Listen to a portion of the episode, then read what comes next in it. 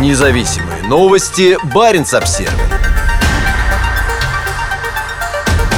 Несмотря на рост гибридных атак, в приграничном норвежском Киркенесе призывают отказаться от изоляционистской политики в отношении России. Политические лидеры Киркинесса раскритиковали главу местной полиции за призыв закрыть порты севера Норвегии для российских рыболовецких судов. Норвегия не должна проводить изоляционистскую политику в отношении России, утверждают они в совместном заявлении.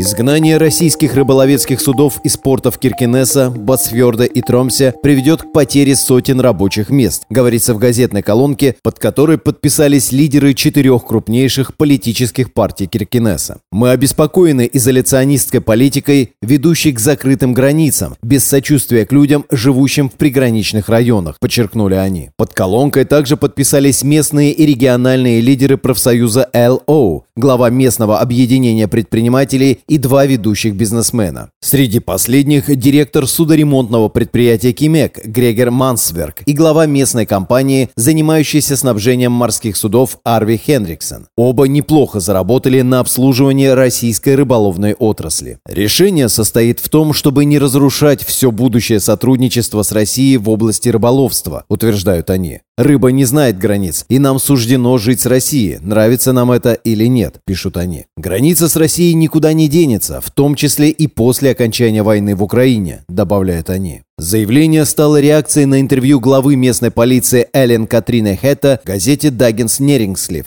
в которой она говорит об опасности комплексных угроз и гибридной войне в отношении Северной Норвегии со стороны России. Северная Норвегия и Финмарк – это лаборатория, в которой Россия экспериментирует с различными инструментами, сказала Хетта изданию. По словам начальника полиции, российские рыболовные суда представляют угрозу безопасности и им следует запретить заходить в норвежские порты. После принятия ЕС последнего пакета санкций против России, Норвегия остается единственной страной, которая по-прежнему разрешает российским рыболовным судам заходить в свои порты. В начале октября правительство ограничило количество таких портов до трех. В их число вошел и Киркинес. Киркинесские политики опасаются дополнительных санкций и считают, что Хета помогает ускорить процесс. По мнению ЛО, являющегося крупнейшим профсоюзом Норвегии, внешняя политика – это не то, чем стоит заниматься начальнику полиции. Весь Сёр-Варангер, муниципалитет, резко реагирует на попытки начальника полиции проводить внешнюю политику, пишет киркинесское отделение ЛО на своей странице Facebook. Одним из политиков, подписавшихся под заявлением, стала мэр города Лена Бергинг. По ее словам, позиция начальника полиции противоречит точке зрения правительства страны. Мы реагируем на то, что глава полиции по собственной инициативе выступает против политики правительства, в том числе своего начальника, министра юстиции, подчеркивает мэр. Вот в чем суть вопроса, пояснила она. Она утверждает, что Хета делала аналогичные заявления и раньше. Нет ничего нового в том, что у нее такие мысли о России. Она уже довольно давно высказывает свою позицию, сказала Бергинг. В то же время она признает, что Хета может иметь доступ к дополнительной информации.